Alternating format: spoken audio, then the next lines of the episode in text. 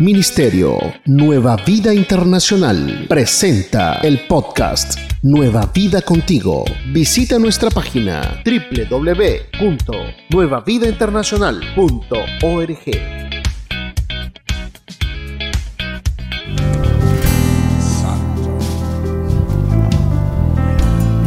¿Por qué no así con su mano levantada al cielo? Hace la declaración que nos acaba de decir nuestra hermana pastora Eliane. Y declaremos que, que de verdad Dios es digno de todo lo que hemos hecho hasta acá. O sea, Él es digno de recibir la adoración que nosotros hemos hecho desde este santuario y que estoy seguro el Señor la está escuchando desde el cielo, aunque Él está metido entre nosotros. Cuando nosotros dignificamos a Jesús de Nazaret, yo quiero decirle, cosas grandes suceden y, y, suceden cosas aún más grandes de lo que nosotros sabemos. ¿Por qué? Porque la dignificación es una forma de agradecer y cuando uno va a las sagradas escrituras y al contexto humano, la persona que es agradecida tiene las puertas abiertas para seguir recibiendo.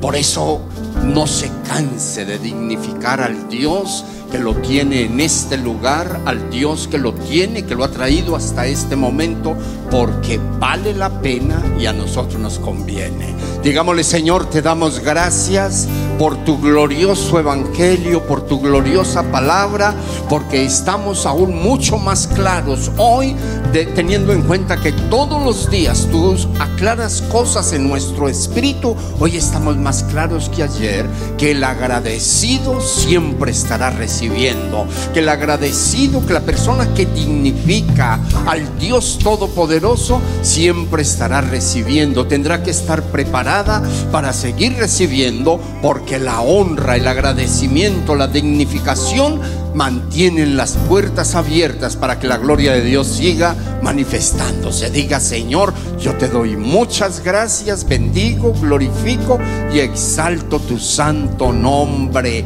Diga amén y amén. Gloria al Señor.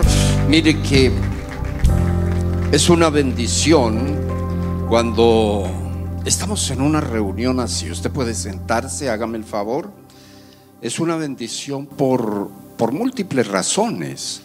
Pero yo creo que la razón más grande de que sea una bendición es que a través de un tiempo de adoración como el que acabamos de tener, sí, que pues la adoración debe seguir en el corazón, pero la motivación a adorar pues la acabamos de tener, o sea, acabamos de tener ese momento glorioso con el ministerio de altar y qué cosa se siente. Yo no sé si usted la siente, si usted no se siente, si usted no siente, ah, pues mire, pellizque y a ver si está vivo porque lo que pasó aquí en este ratico lo tenemos que haber sentido todos.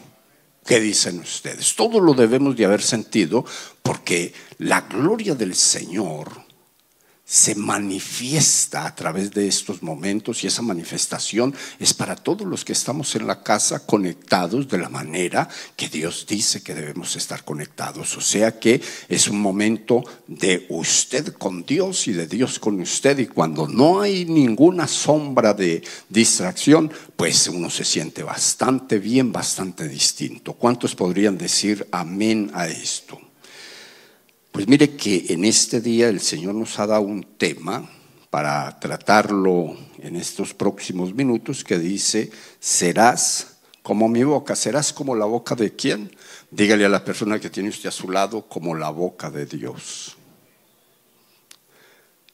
Repítaselo otra vez, así mirándole la cara.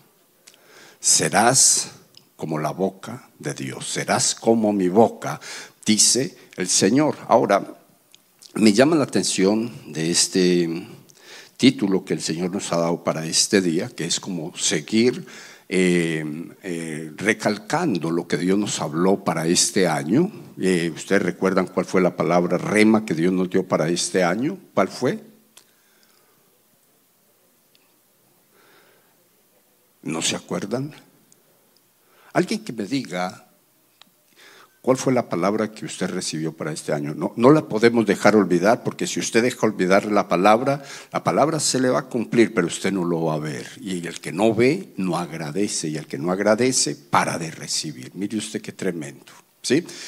La palabra de este año dice que nosotros veremos a Dios pelear por nuestra causa. O sea, lo vamos a ver pelear por nosotros. ¿Ya?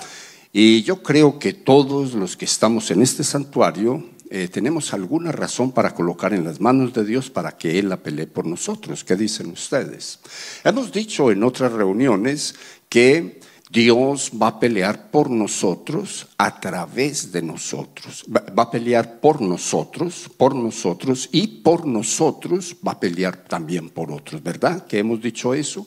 O sea que Él nos va a revestir o nos tiene revestidos de su poder y ese revestimiento de su poder no es para que estemos, eh, para que sepamos más, para que seamos más sabios, no, no, Él reviste de poder a alguien porque Él va a enfrentarse contra el enemigo de otro alguien. Si usted me entendió eso, diga amén. O sea, en otras palabras, Dios lo va a usar a usted, ¿sí? Dios va a usar los dones que ha metido en usted para librar una batalla espiritual en contra de las personas que en algún momento han confiado necesidades a usted para que usted interceda por esas necesidades. Va a vestirse o a revestirse de usted o lo va a revestir a usted. Usted escoge cómo lo entiende más fácil para entonces Dios hacer una obra especial a favor de lo que usted entiende hay que colocar en las manos de Dios porque usted no puede, porque usted no es capaz, porque usted no tiene, no tiene eh, dentro del poder humano, usted no tiene la posibilidad de enfrentarse contra la situación que sea. A veces son enfermedades, a veces son problemas espirituales, a veces son delitos emocionales, otras veces económicos. Son cosas por ahí para allá que se le salen de la mano a uno y que si no es Dios el que hace la obra, entonces uno sencillamente no puede hacerla porque son cosas que se libran dentro del reino espiritual, dentro del mundo espiritual y eso solamente puede hacerlo Dios y Dios lo hace a través de uno. En este día que Dios nos da esta palabra, que seremos como la boca de Él, ¿a cuántos les llama la atención ser como la boca del Señor?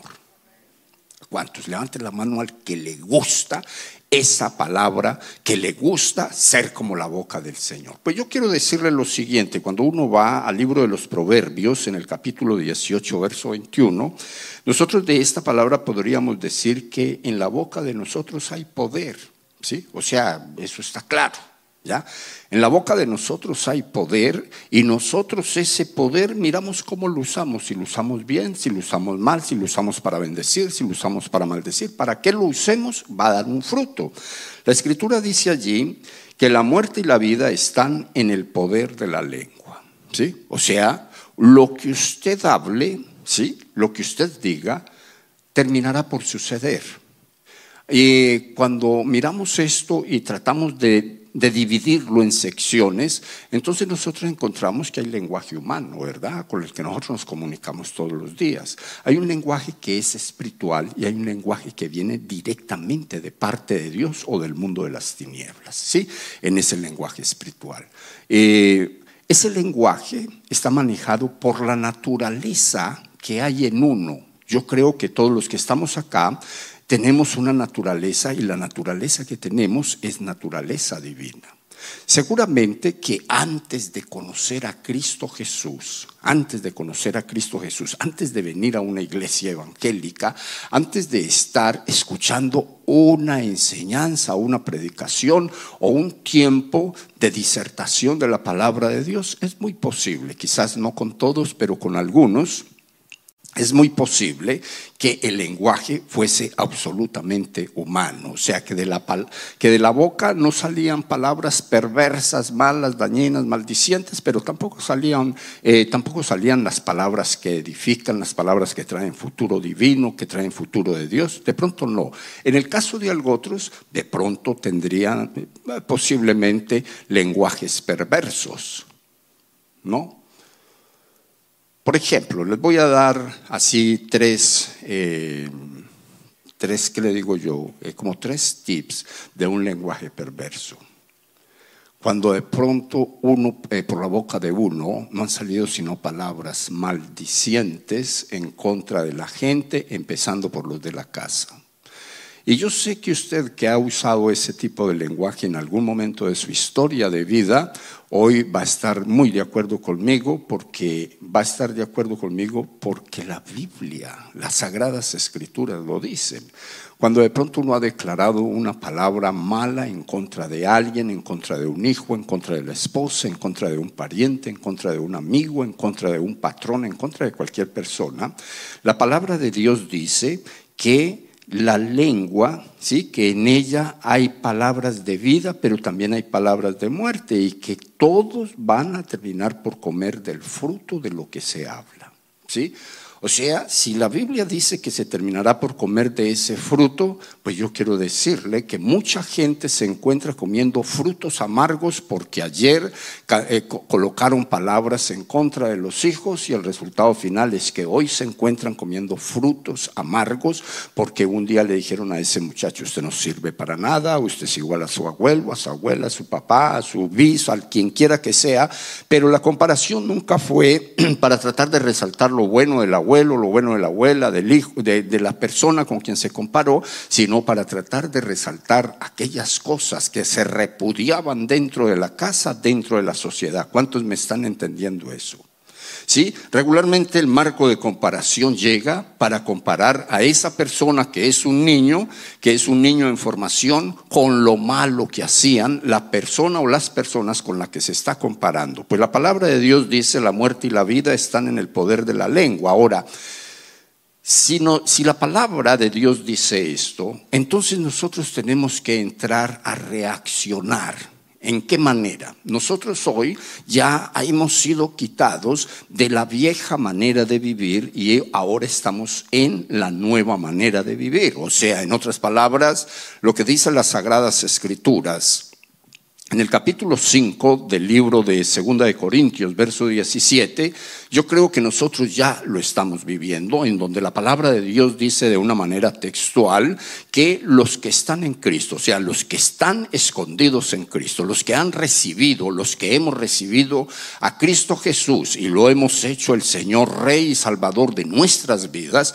entonces esas personas que están en Cristo ahora son nuevas criaturas. ¿Sí? Y esas nuevas criaturas que ahora nosotros somos, dice la palabra de Dios que las cosas viejas, las cosas que dijimos en un pasado, las cosas que recibimos en un pasado, entonces han sido arrancadas, porque ahora todas las cosas son hechas nuevas en Cristo Jesús. O sea, que nosotros hemos, diga conmigo, nosotros hemos nacido de nuevo. Y en ese nacimiento de nuevo, entonces estamos naciendo en el Espíritu, estamos renaciendo por la palabra. La palabra está penetrando todas las áreas de nuestra vida y cuando la palabra de Dios empieza a penetrar las áreas de la vida de un creyente, entonces ese creyente eh, comienza a ser una persona modificada o transformada por la renovación de su entendimiento o mediante la renovación de su entendimiento y entonces esa persona en esa buena condición ahora ya puede conocer cuál es la buena voluntad de Dios para con su vida, que según la Biblia es buena, es agradable y es perfecta. ¿Cuántos me entienden eso? O sea que nosotros hoy somos creyentes. ¿Cuántos creyentes hay acá? Somos creyentes. Nosotros hoy podríamos decir que hemos pasado de creyentes a ser cristianos. ¿Cuántos hemos pasado a ser cristianos? Porque eso es un movimiento que hay. Una cosa es que yo crea, otra cosa es que yo sea cristiano. Son dos cosas distintas según las sagradas escrituras. Pero aparte de que hemos pasado a ser cristianos, entonces hoy nosotros podemos decir que pertenecemos al pueblo evangélico que Cristo Jesús vino a establecer en esta tierra, porque somos evangélicos. Creemos lo que quedó registrado en los evangelios. ¿Cuántos me pueden entender esa? Aparte de que nosotros somos, eh, somos creyentes, que es donde empieza toda la cosa, somos cristianos, que es como continúa, pues ahora somos evangélicos. ¿Por qué? Porque hemos permitido en nuestro corazón, porque eso lo permite uno, que la palabra de Dios penetre el espíritu y empezar a moverse o empezar a vivir de acuerdo a esa palabra. ¿Cuántos me entienden esta introducción? ¿Ya? O sea, todos los que estamos en este lugar, yo creo que somos creyentes. De todos los creyentes que habemos en este lugar, creo que hay muchos cristianos. Y de esos muchos cristianos, creo que muchos se están dejando guiar por el glorioso evangelio. Ustedes no me entendieron eso. Eh, ¿Por qué lo digo de esa manera? Porque hay mucha gente que la fe no le alcanza sino para creer. ¿Sí? Y creen. Usted sabe que el mundo está lleno de gente que cree en Jesucristo, pero está viviendo la vida de cualquier manera. Usted tiene personas así en la casa porque hoy es un buen día para arrancarlos de ahí ¿Sí? O sea, hoy es un buen día para arrancarlos de esa forma o de esa conducta de vida y traerlos al reino de Dios como debería de ser o como ellos han conocido en algún momento. Entonces, la, fe no les alcanza sino para creer que Cristo Jesús es Síguenos en las redes sociales, Facebook, Instagram, YouTube y Twitter, arroba Nueva Vida INTL. Visita nuestro sitio web y descarga nuestra app www.nuevavidainternacional.org. Y que cuando están en un aprieto de aquellos que a veces se generan, que a veces se provocan, que a veces Dios los permite, entonces vamos a buscar a Dios con todo. Usted ha llegado a ver un pariente, un hijo, una persona suya, buscando a Dios con toda y usted dice, bueno, gloria al Señor, que parece que mis oraciones están funcionando. ¿Cuántos podrían decir eso? Y cuando el favor o el milagro o la acción de Dios se mueve hacia la necesidad de la persona y es corregido el problema, porque hubo un milagro, porque hubo una buena participación de Dios en el asunto, entonces la persona vuelve y se mueve de cristiano a creyente. O sea, sigue creyendo, pero sigue en el mundo. O sea, con esto yo le quiero decir lo siguiente, y quiero que usted vaya conmigo al libro de Jeremías. Y en el libro de Jeremías vamos a buscar una palabra que está en el capítulo número 15. Allí en el capítulo número 15 vamos a mirar el verso número 19 y, allí dice de la siguiente manera, en la versión que les voy a leer, en la Reina Valera y dice, por tanto, así dijo Jehová, si te convirtieres, yo te restauraré y delante de mí estarás. Y si entre sacares lo precioso de lo vil, serás como mi boca. Conviértanse ellos a ti y tú no te conviertas a ellos. O sea, de aquí, de este texto bíblico, sale el tema para este día, ¿sí? O el título para este día.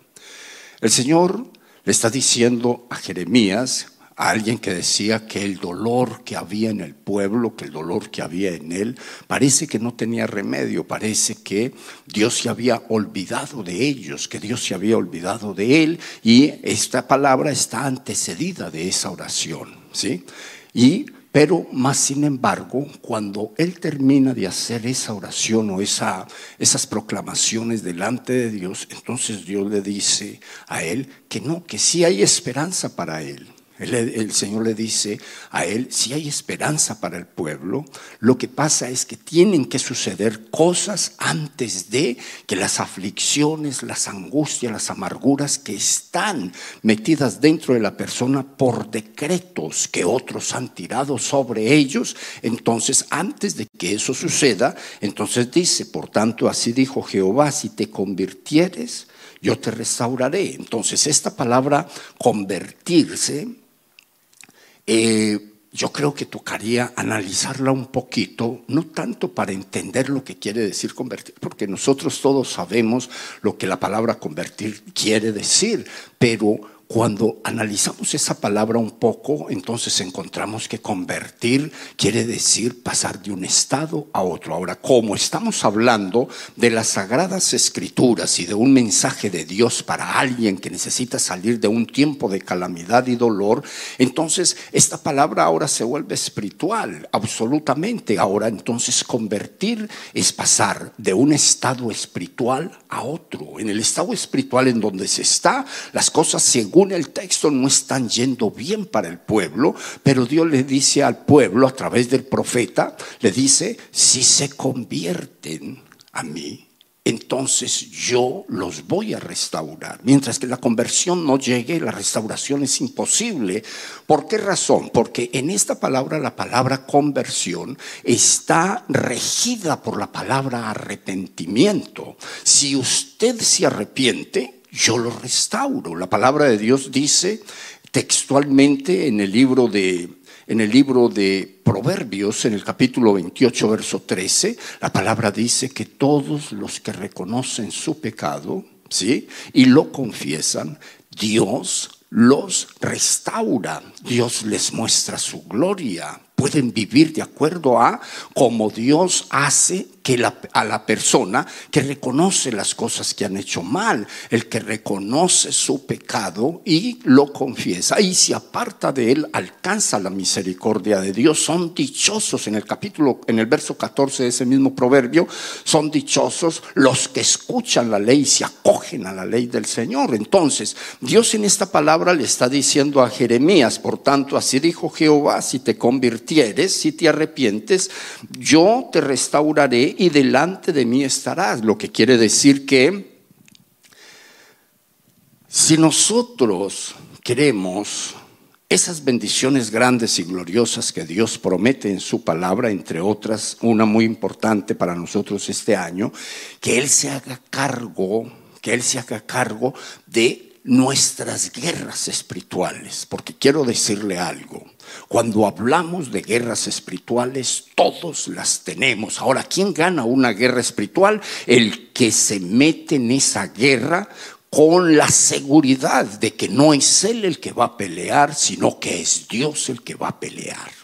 ¿Por qué? Porque nosotros no podemos, o sea, nosotros no podemos enfrentarnos en el reino espiritual contra los ángeles caídos de Satanás, contra los demonios, contra los espíritus inmundos, contra las huestes de maldad. No podemos, pero cuando Dios está haciéndolo a, través de uno, entonces dígale a la persona que tiene usted a su lado, uno gana.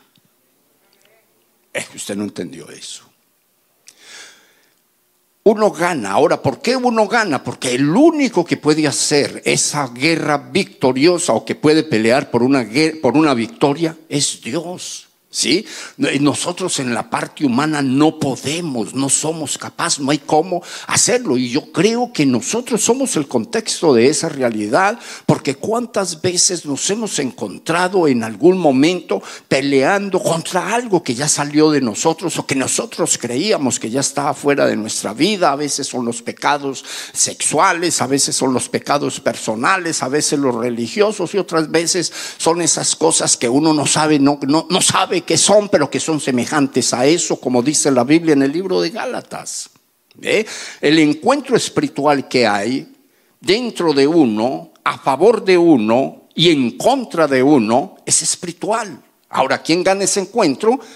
El que sepa que Dios pelea por él, el que no sepa eso está condenado a perder porque contra esos espíritus no podemos pelear en la carne. La Biblia dice textualmente que nuestra lucha no es contra carne y sangre, sino contra potestades, contra principados, contra gobernades, contra gobernadores, contra huestes espirituales de maldad que están en el reino espiritual, que están en las regiones celestes. Entonces, cuando el Señor le dice a Jeremías esta palabra, por tanto, así dijo Jehová, si te convirtieres y te si te convirtieres yo te restauraré y delante de mí estarás. Está hablando de eso. Nosotros nos convertimos. Yo creo que aquí todos somos convertidos, como dije anteriormente, todos somos cristianos porque ya pasamos no solamente de ser creyentes, sino que somos cristianos, ya no somos simpatizantes de algo dentro de la iglesia, ahora creemos todo lo que Dios hace dentro de la iglesia porque todo está acogido a está acogido a la palabra. Entonces, esos detalles que son tan chiquitos hay que tenerlos en cuenta. Cuando nosotros los tenemos en cuenta, entonces, como decía el pastor Alex, nosotros somos avivados. ¿Sabe por qué? Y un día de esto les doy la, les doy la enseñanza. Un avivamiento está antecedido por seis cosas. Y la primera cosa, ¿sí?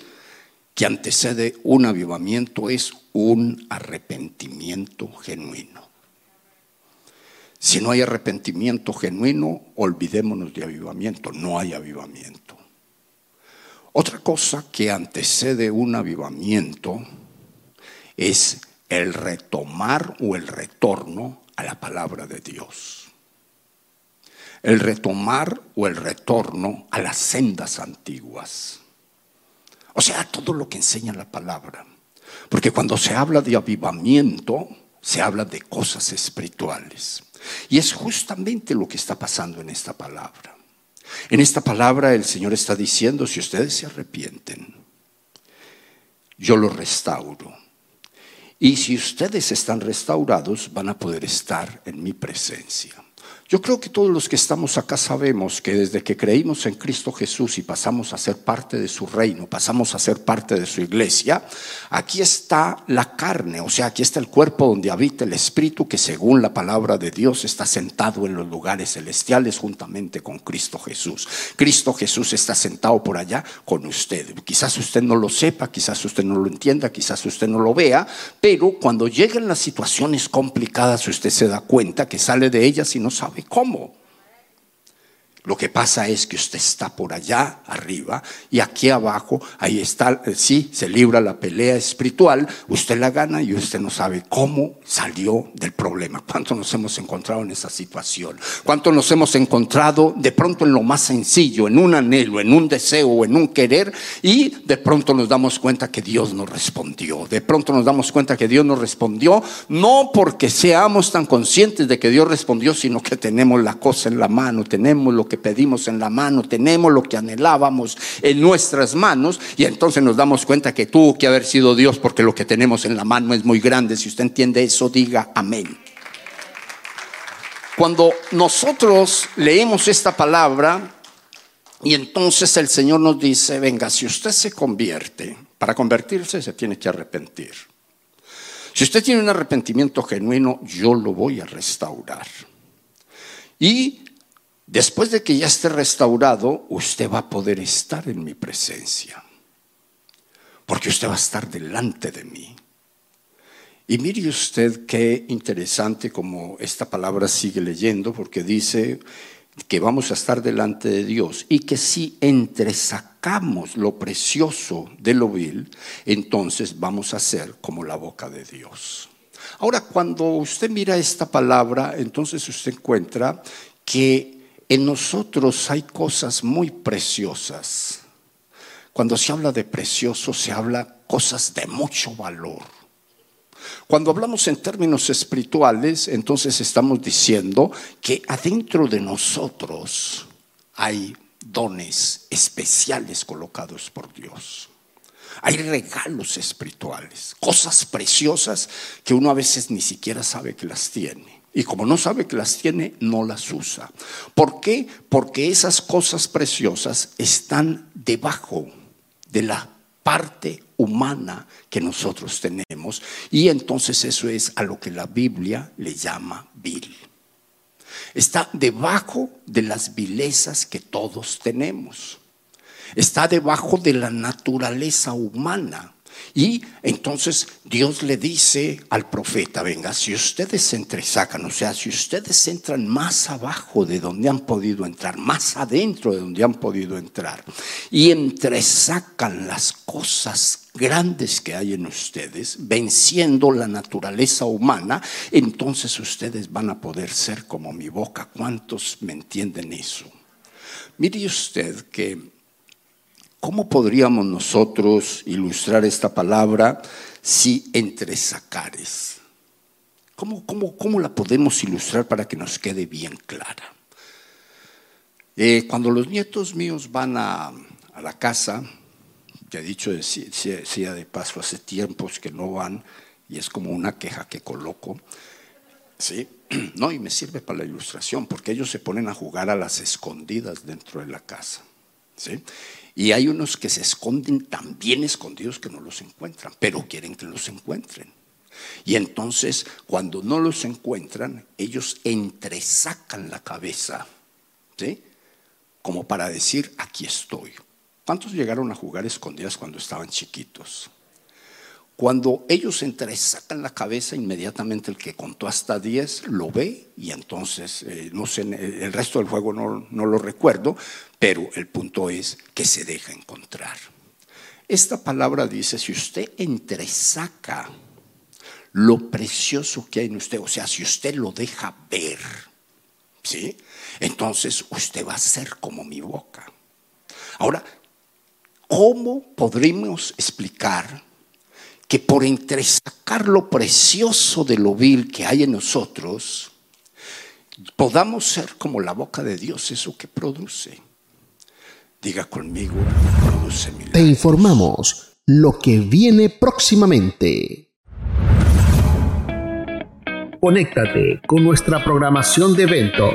Servicio de jóvenes. Último viernes del mes, 7.30 pm. Nueva Vida en Familia con los pastores Alex y Paola Montoya. Miércoles a las 7.30 pm. iKids Virtual. Sábados 9 am para todos los niños. Grupos de conexión virtual. GDC. Únete a uno de nuestros grupos. Todas estas actividades en horario de Charlotte, Estados Unidos.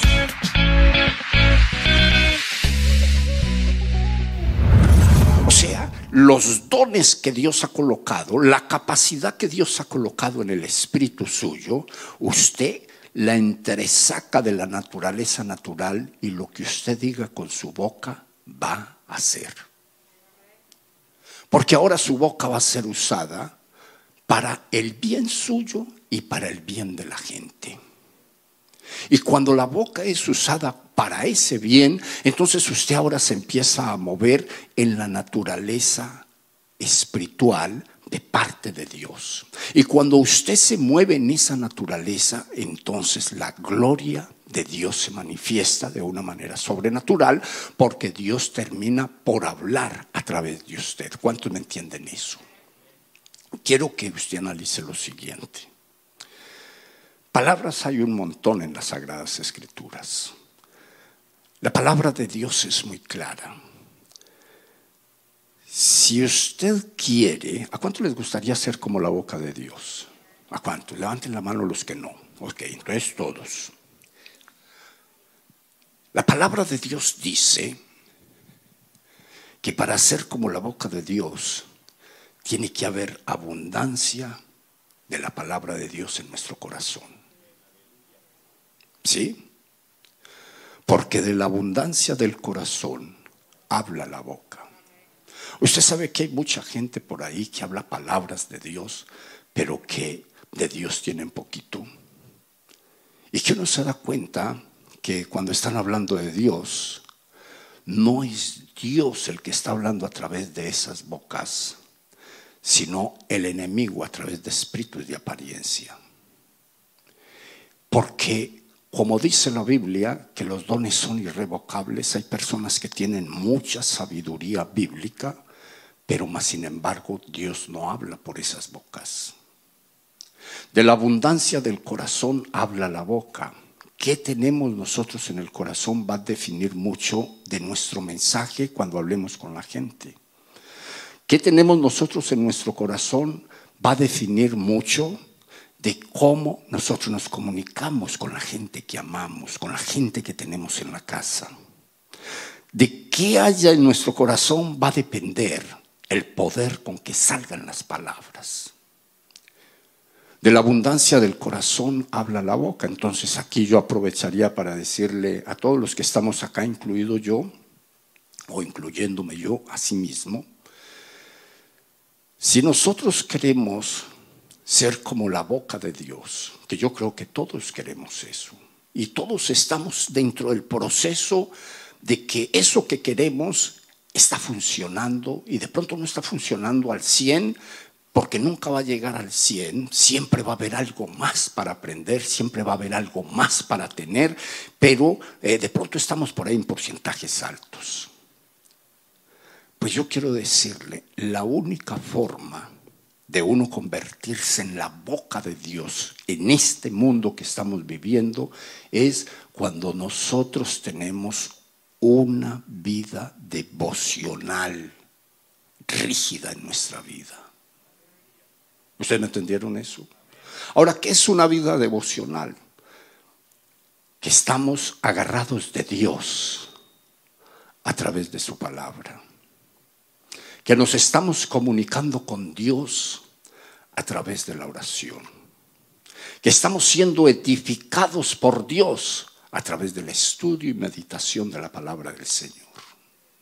Cuando eso está pasando, entonces es muy seguro que nosotros vamos a ser la boca de Dios en las circunstancias del mundo.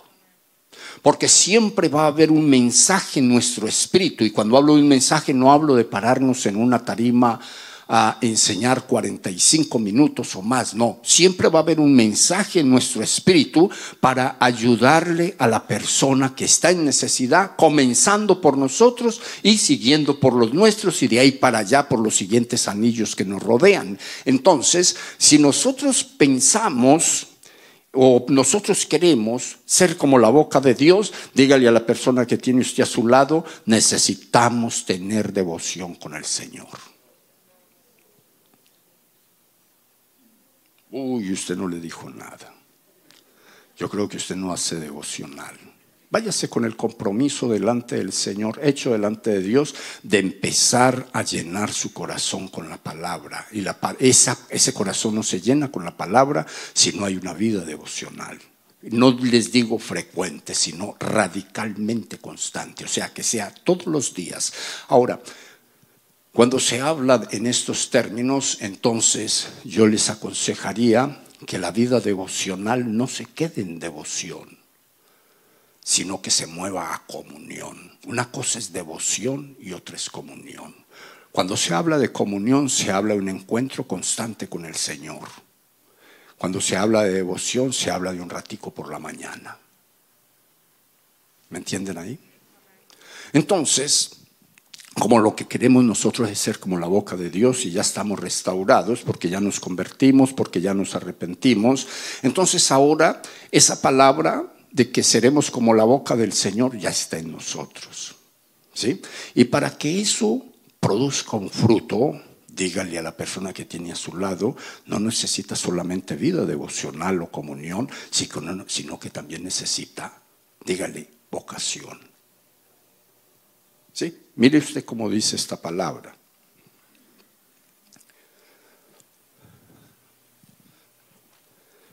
Esta palabra dice, por tanto así dijo Jehová, si te convirtieres yo te restauraré, restauraré y delante de mí estarás. Y si entre sacares lo precioso de lo vil, serás como mi boca conviértanse ellos a ti y tú no te conviertas a ellos. Usted sabía que para buscar la conversión de la gente, empezando por los de la casa, la vida vocacional o la vocación cristiana tiene que ser activada. O sea, ¿cómo activamos la vida vocacional dentro de nuestra casa? A través de enseñar la palabra que nosotros estamos recibiendo todos los días. Si de la abundancia del corazón habla la boca, entonces nosotros hoy podríamos decir, bueno, y entonces cómo yo lleno mi corazón de la palabra de Dios para que la palabra de Dios salga por mi boca. Dijimos que a través de la vida vocacional y pasando de vocación a comunión y la entregamos a través de la, recibimos a través de nuestra vida devocional y la entregamos a través de nuestra vida vocacional, o sea, hablando. ¿Sí? Ahora, cuando nosotros miramos ese detalle, ¿sí? Entonces tendríamos que decir que uno habla más con lo que hace que con lo que dice. usted no entendió esa. ¿Cuántos me entendieron eso? Hablamos más con lo que hacemos que con lo que decimos. Entonces, usted puede tener muchos argumentos para hablarlos de manera audible y usted los puede hablar. Y yo le voy a decir esto, esto nos ha pasado a todos. Cuando ya nos cansamos de hablar, ¿cuántos se han cansado de hablar y no han visto respuesta?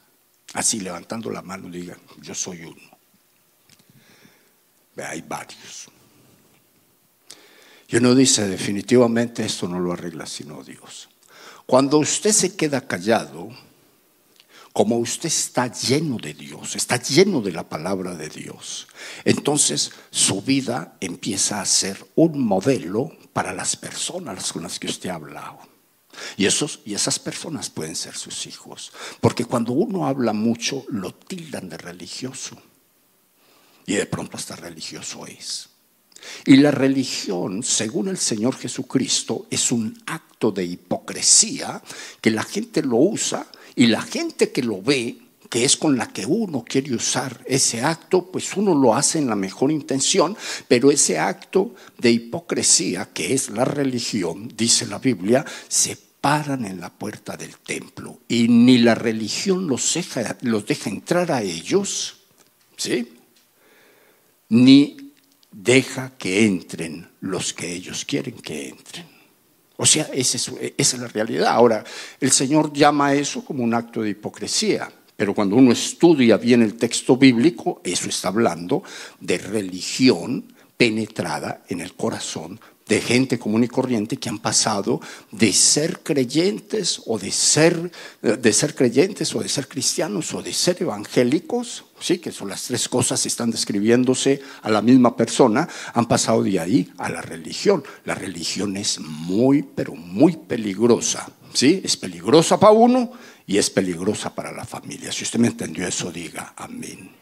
Este día lo hemos escogido para enseñar esto. Es una verdad, esto es un ABC del Evangelio, pero si nosotros queremos ser como la boca de Dios, para pelear o para dejar que Dios haga la obra, ¿sí? porque realmente eso es lo que pasa. Para dejar que Dios haga la obra, nosotros tenemos que tener clara estas cositas tan elementales, tan sencillas, pero tan importantes. ¿Sí? ¿Por qué? Porque cuando nosotros leemos por aquí una parte de las Sagradas Escrituras, deberíamos de entender que es Dios el que habla cuando nosotros declaramos la palabra sobre cualquier circunstancia. La palabra, ¿sí? No las palabras, no cuando hablamos en nuestras propias ideas, sino cuando declaramos la palabra del Señor sobre la circunstancia que sea. La palabra de Dios aquí eh, o más bien encontramos en ella que el Señor le está diciendo a los discípulos, venga, ustedes van a ir a hablar de mí, ¿sí? Yo voy a hablar a través de ustedes. La gente se les va a levantar, la gente va a querer ponerlos en las cárceles, la gente los va a rechazar, la gente va a hacer cosas eh, como esas, pero cuando os trajeren para entregaros a los religiosos, para entregaros a los gobernantes, para entregaros a los enemigos del Evangelio. Dice, pero cuando os trajeren para entregaros, no os preocupéis por lo que habéis de decir, ni lo penséis, sino lo que os fuere dado en aquella hora, eso hablad, porque no sois vosotros los que habláis, sino el Espíritu Santo que está en ustedes. Mire usted qué palabra tan interesante. ¿Sí? Esto derrota cualquier clase de temor, cualquier clase de incapacidad, cualquier clase de sabiduría humana. Yo sé que usted está entre los que saben que nosotros hemos escogidos, eh, hemos sido escogidos o elegidos en medio de lo necio del mundo de lo insignificante del mundo, de lo que el mundo menospreciaba, de lo menospreciable, dice el, apóstol eh, Pablo por allí en el capítulo 1 del libro de Primera de Corintios en los versos 26 en adelante, porque de lo menospreciado del mundo, de lo que no servía, de lo que no valía, de, la, de lo que nadie creía que, que se pudiese hacer algo, Dios ha escogido a nosotros para avergonzar a los que creen saber, para avergonzar a los sabios, dice la palabra. ¿sí? Ahora, para que Dios lo diga con esa seguridad a través, del, a través del apóstol, sencillamente lo que está diciendo es, venga, yo los escogí, yo me metí en ellos.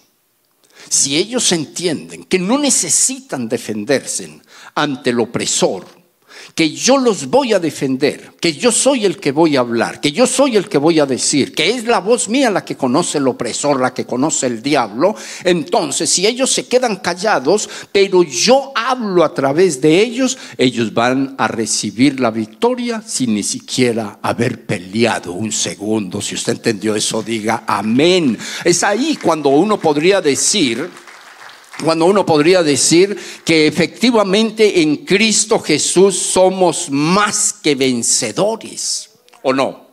Es ahí cuando nosotros podríamos decir, en Cristo Jesús no hay riesgo, no hay riesgo de perder. En Cristo Jesús está garantizada la victoria porque nosotros lo dejamos actuar a través de los dones que Dios ha colocado en nosotros. Nosotros lo dejamos actuar a Él a través de los regalos espirituales que ha colocado en nuestro espíritu. Hay personas que son irrefutables, pero hay otras que son discutibles. Síguenos en las redes sociales, Facebook, Instagram, YouTube y Twitter, arroba Nueva Vida INTL. Visita nuestro sitio web y descarga nuestra app www.nuevavidainternacional.org. Y yo creo que si me regalan un poquito de agua, se los agradezco. Yo creo que hay personas que son irrefutables, no porque sean más santos que nadie, sino porque el corazón está lleno de Dios. Y el corazón lleno de Dios produce la santidad que Dios puede usar. Porque Dios no usa a cualquier persona. Dios usa a las personas que están viviendo sus vidas con o como la palabra de Dios lo enseña. Cuando se está viviendo la vida de esa manera, todo lo que diga esa persona se vuelve verdad, porque esa persona está hablando de parte de Dios y haciendo, las veces de la boca de Dios al colocar la palabra de Dios afuera de ella. O sea que, se lo explico de la siguiente manera. Yo sé que todos nosotros estamos llenos de palabras de Dios, todos. Pero más sin embargo, en el momento de hablar con la gente, con el necesitado, nosotros podemos escoger si hablamos en la naturaleza humana o hablamos en la naturaleza espiritual. Eso lo escogemos nosotros. Si nosotros escogemos hablar en la naturaleza humana, no vamos a buscar, no vamos a encontrar ningún fruto. Vamos a justificar las faltas de la gente. Pero cuando nosotros escogemos hablar en la naturaleza de Dios, entonces vamos a encontrar que vamos a ser muy efectivos en lo que hagamos y en lo que digamos. Y con esto yo quiero ir concluyendo y le quiero decir lo siguiente. En este camino que usted o para el cual usted ha sido elegido, porque nosotros no hemos escogido andar por este camino, nosotros estamos acá por elección divina, según la Escritura. Cuando nosotros entendemos eso y nos llenamos de los recursos de Dios, nos volvemos muy efectivos para llevar a nuestra gente, a nuestra casa, a nuestra familia, no solamente al conocimiento, sino para llevar a nuestra, a nuestra familia a la salvación integral de sus vidas. O sea, nos volvemos muy efectivos, porque esto no es por uno echarle cantaleta a la gente. Ustedes me entienden la palabra cantaleta, de pronto no. Esto no es por estar fregando. Esto es por permitir que el Dios al que usted le sirve, que el Dios que está llenando su corazón todos los días, que el Dios que tiene su corazón y su vida llena de poder actúe a través de usted. Cuando Él actúa a través de usted, entonces usted se dará cuenta que está andando en la autoridad de Dios. Y a la autoridad de Dios nadie se le puede parar, nadie le puede hacer frente. Y esa autoridad de Dios es posible cuando usted está santificado, cuando usted está consagrado, cuando usted está comprometido y cuando usted le está siendo fiel al Señor. Pongámonos en pie y démosle gracias al Dios Todopoderoso por este ABC del Evangelio. Dios nos sigue diciendo que nos usará a nosotros, que usará los, los dones que ha colocado en nosotros, que los va a usar. ¿Para qué? Para destruir todas las artimañas del diablo. Todo lo que el diablo tenga preparado en contra suyo y de su familia, usted se va a dar cuenta que en la medida en que en su corazón hayan las palabras adecuadas para ir en contra de las obras del diablo, entonces usted se va a dar cuenta que definitivamente vale la pena servirle al Señor. Porque téngalo claro en su espíritu. En el mundo no hay gente dura ni difícil. Lo que hay es personas incapacitadas por la razón que sea, o por falta de conocimiento o por falta de autoridad. De eso es de lo que está lleno el mundo. Cuando no hay conocimiento, no hay poder. Porque es el conocimiento de la palabra que empodera a la persona a través del Espíritu de Dios para hacerle frente a las obras del enemigo. Pero cuando no hay autoridad, el poder no se puede ejercer. Porque el poder se ejerce a través de la autoridad. Serás como mi boca.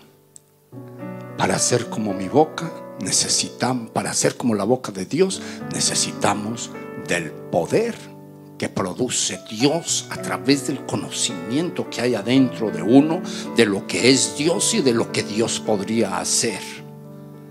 Entonces necesitamos eso. ¿Cuántos pueden decir amén? Levante su mano al cielo y dígale, Señor, dígale, Señor, yo te pido en esta mañana que la gloria tuya sea manifiesta y sea manifiesta de manera sobrenatural a favor de mi vida. Que haya un derramamiento sobrenatural y poderoso, oh Dios de los cielos, en mi espíritu, oh Dios eterno. Que mi corazón sea lleno del conocimiento de tu palabra. Pero Señor, no te pido un milagro para esto, sino que te pido, oh Dios de los cielos, que trabajes en mi voluntad para buscar esa llenura que yo pueda ser una persona que salga de este santuario en el día de hoy con la necesidad de tener un encuentro personal todos los días con tu palabra. Porque sé que si yo me encuentro con tu palabra, mi aljaba, mi corazón va a ser lleno de ti.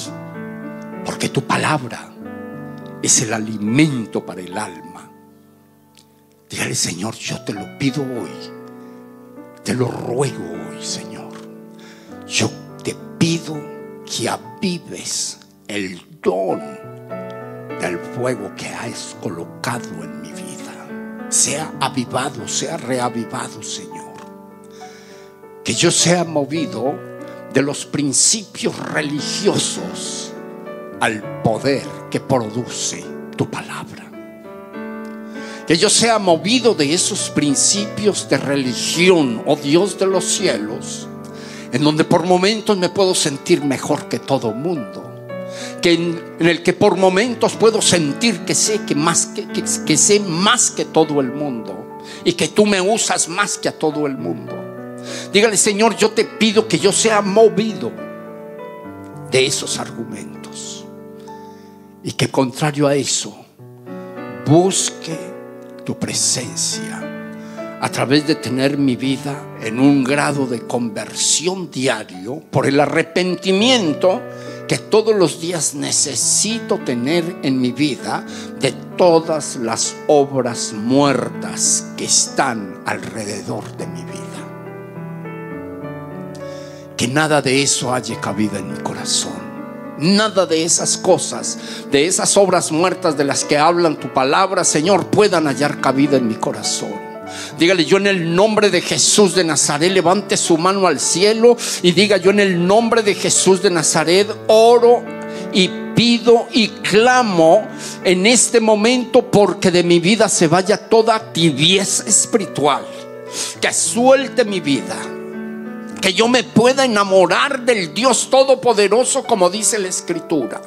Que yo pueda entrar en esa realidad de ese primer amor del que habla tu palabra, Señor que mi, nuevo nacimiento, Dios de los cielos, todos los días, todos los días, absolutamente todos los días, yo lo pueda vivir como una nueva criatura en Cristo Jesús.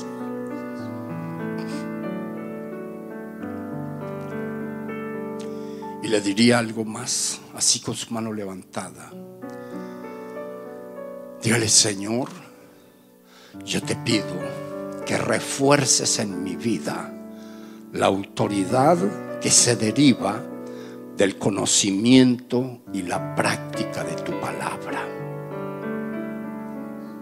Yo quiero ser la voz tuya en mi casa, en mi empresa, en mi sitio de trabajo, en mi escuela, en mi universidad, donde quiera que yo me mueva, quiero ser la voz tuya, Señor. Por eso te pido que me llenes de esa autoridad que se deriva de la meditación de tu palabra. Lléname de esa autoridad que se deriva de vivir una vida en santidad. Que se deriva de vivir una vida consagrado a ti, Señor.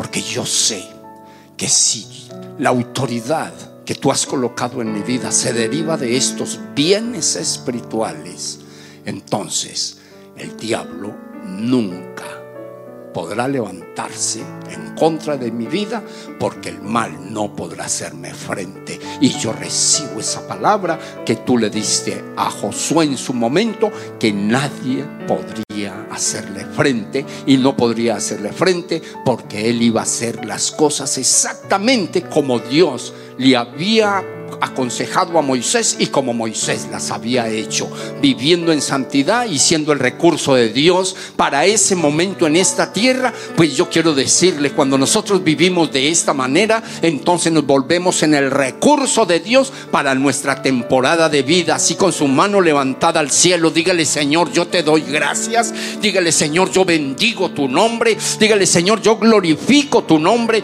dígale Señor, modifica mi lenguaje, mi forma de pensar, mi forma de analizar y mi forma de decir.